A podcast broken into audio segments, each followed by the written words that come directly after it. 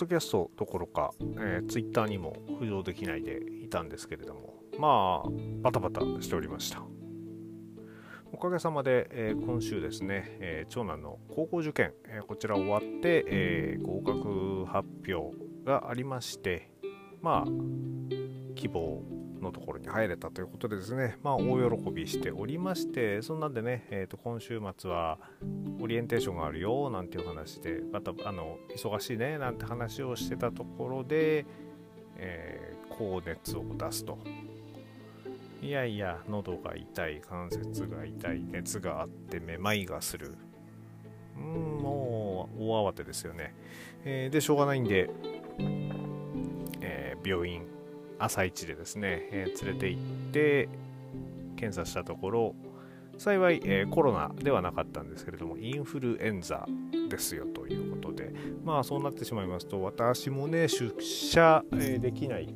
ような状況さすがにねあの家族にインフルエンザ出て出社してしまうと非常に迷惑なので、かといってですね、まさかそんなこと起きると思わずね、パソコンも持ち運ばないで行ってたわけでね、あの慌てて昨日はですね、え、会社にパソコンだけ取りに行ってですね、えー、何も喋らず、全部近くにいるのにメールで済まして、何も喋らず、ほんでババッと帰るなんていうですね、え、ことをしてしまいまして、そんなんで昨日、今日とですね、まあ半日仕事して半日病院だったり、半日、えここの手続きだったりとか、バタバタバタバタしてるうちにですね、あっという間に気がつくと、明日は全日本プロレス対グレート、こちらの対抗戦、もう少しね、深掘りしたかったんですけれども、そんなわけでも本当に多分、えー、試合の、えー、カード読んで、えー、ちょこちょこっとお話しして終わりになってしまいそうですが、まあ、何もしないというのもね、あれなんで、まあ、幸いですね、えー、その長男の熱も、ね、下がってきてて、まあ、喉の痛みが引かないということで、ちょっとね、えー、心配ではあるんですが、まあ、これはもうあとは本人の体力、おかげさまでね、あの食欲は全然あって、えー、ペロリとね、あの一食、普通の一食ぐらい食べてて、元気じゃんって思いつつですね、まあまあ、元気なくてご飯食えないよりはいいかなと思ってですね、えー、温かい目で見守っているわけですが、そんな中ですね、えー、ようやく、えー、落ち着いたので、プレビューでも撮りましょうかというところです。もうね、日も変わってるんで、えー、今日の夕方からになってしまいますね。えでは始めてまいりましょう。大好評最強ワイルドにホゲホゲと。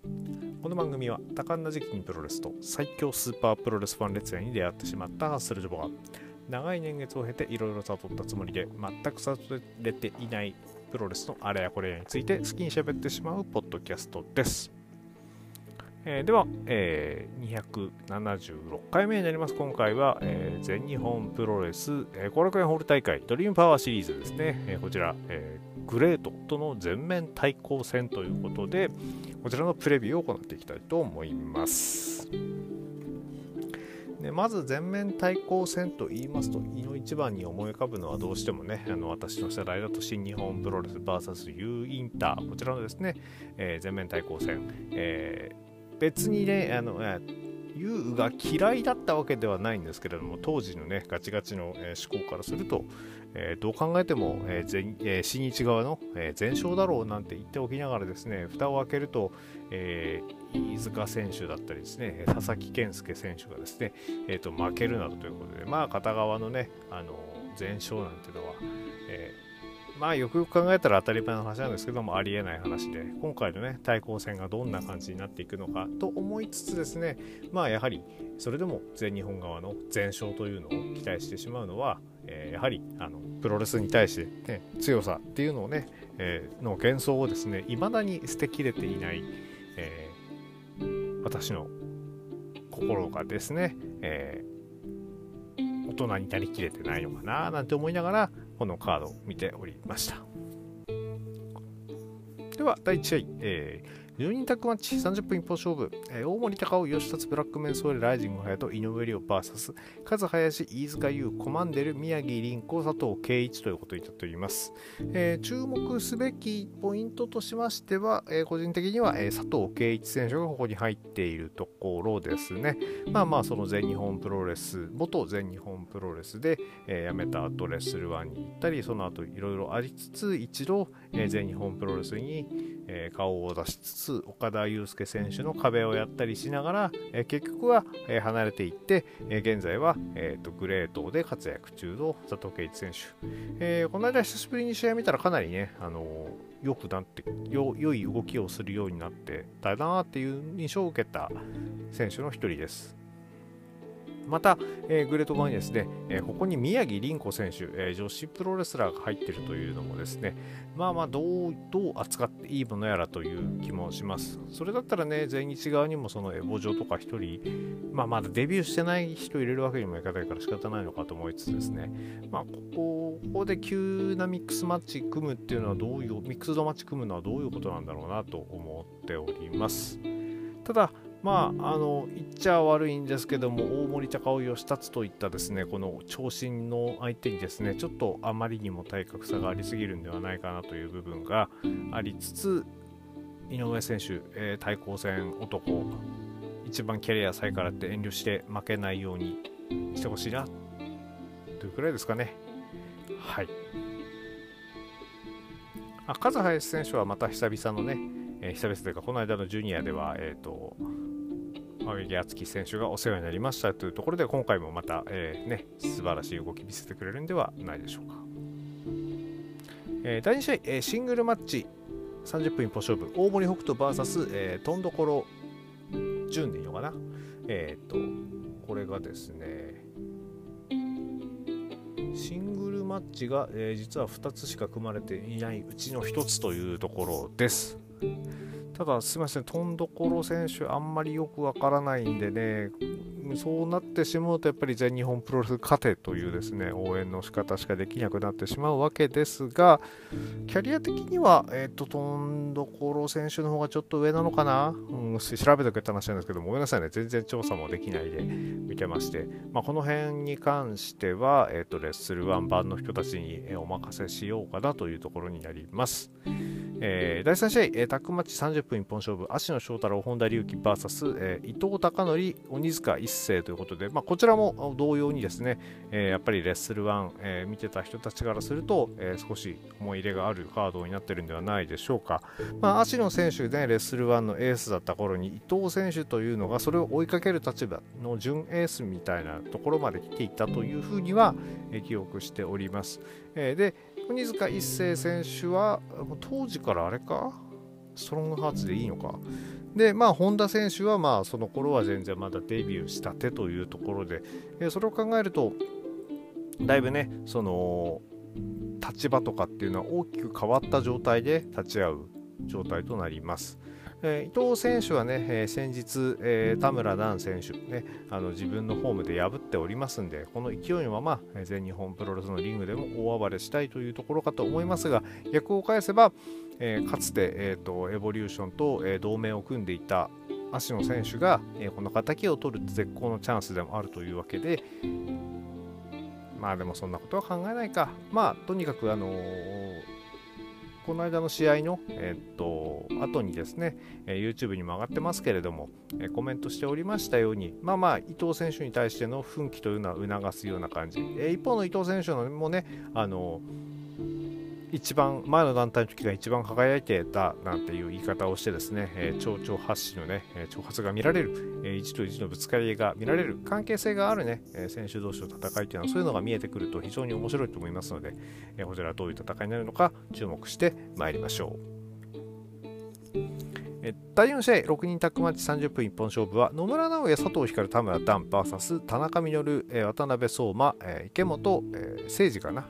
えー、となっております、えー、エボリューションに野村直哉が合体ということで、かつてね、野村直哉選手もエボリューションだったこともあるんですけど、やめますってサクッとやめたことがあって、まあ、その当時もちろんね、田村ダン選手はいないわけですけども、佐藤光選手はどう何を思うのかっていう、えー6、えー、6人タッグマッチになってます。えー、全日本プロレスと、えー、グレートの全面対抗戦って言ってるのに、しれっと全日側に野村直哉選手混じってるあたりがもうですね、もう所属でいいんじゃないのなんて思いつつですね、えー、グレート側からしてみれば、えー、渡辺相馬選手、えー、先日ですね、佐藤光選手に敗れたばかりですので、えー、早速リベンジのチャンスが回ってきたというところになると思います。ただ、えー、こう選手並べてみると野村直哉選手のねでかさがねあの際立ちそうですので、えー、そこをどう攻めていくのかどう崩していくのかグレート側のねあのなんか全部同じこと言いそうになりますけれどもそういったところにも注目しつつ、えー、佐藤光渡辺相馬、えー、ネクストが見られるのかどうかっていうところも注目していきたいなと思っております。第5試合、えー、6人タッグマッチ、S アマ斎藤潤、斎藤麗 VS、えー、田村隼人、カズマ坂本、チェック島谷ということで、えーと、バルクオーケストラ、えー、がこれがちゃんとメンバー、えー、結構ね、あのぐちゃぐちゃになってるで組み合わせの、えー、タッグマッチ、6メンタッグマッチなどが多い中で、えー、ここだけはしっかりと、えー、ブードゥーマーダーズ VS、えー、バルクオーケストラということでですね、えーバルクはヒールでいいのかな、うん、そこもちょっとあれですけれども、まあまあ、全日と、えー、グレートのそれぞれの、えー、ユニット同士の戦いというところになっております。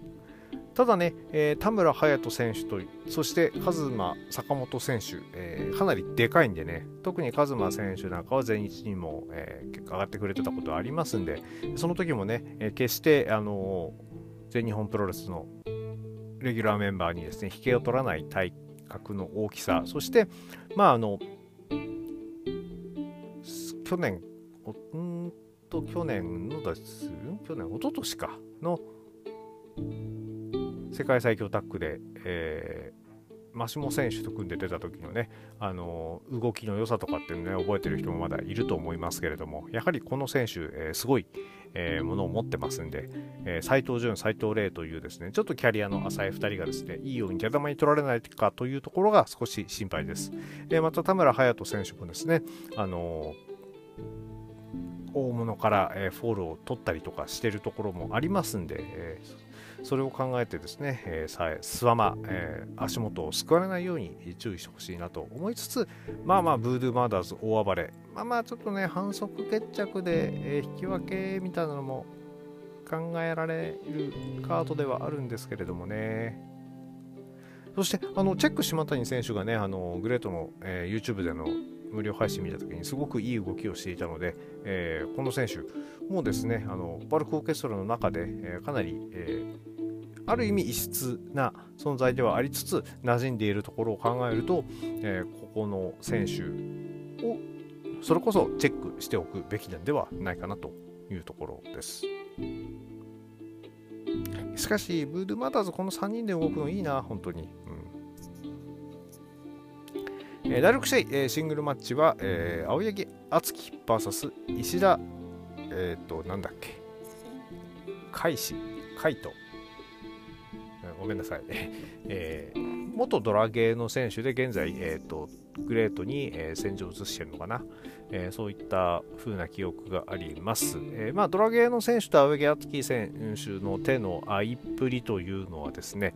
え、皆さんもご存知のところだと思うので、えすみません、私、石田選手の、ね、試合ちょっとちゃんと見たことないんですけれども、そういった意味ではある意味お墨付きの試合になってくるのかなと思います。まあ、ベルトは落としたとはいえですね、え数々の選手レジェンドを相手に防衛をしてきた敦樹選手、えー、ここで簡単に負けるわけにはいかないと思いつつ、えー、シングルマッチのね、あの対抗戦でのシングルマッチというのは非常に、え、恐ろしい、え罠が潜んでいる、最初言ったようなね、罠が潜んでいるケースもありますので、決して油断せずですね、え頑張ってほしいなと思います。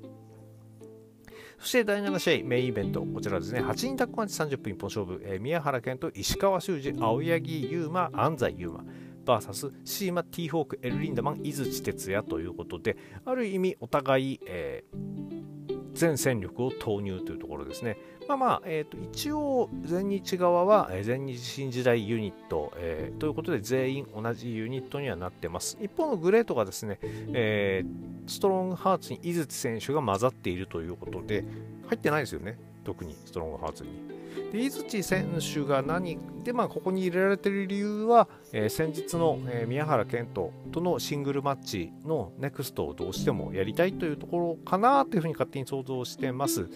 まあ、あのグレートに宮原健人初参戦ということですねこの日の試合もちょっと見たんですけれども、まあ、井槌選手もねあのかつて、えー、見ていた時に比べるとグレードのリングでは非常にやはり良くなってはおりますが、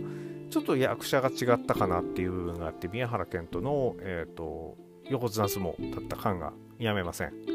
えー、ただ、えーと、井口選手、グレートの中ではね相当強い、えー、選手ということでやってますんで、ここでですね、えーと、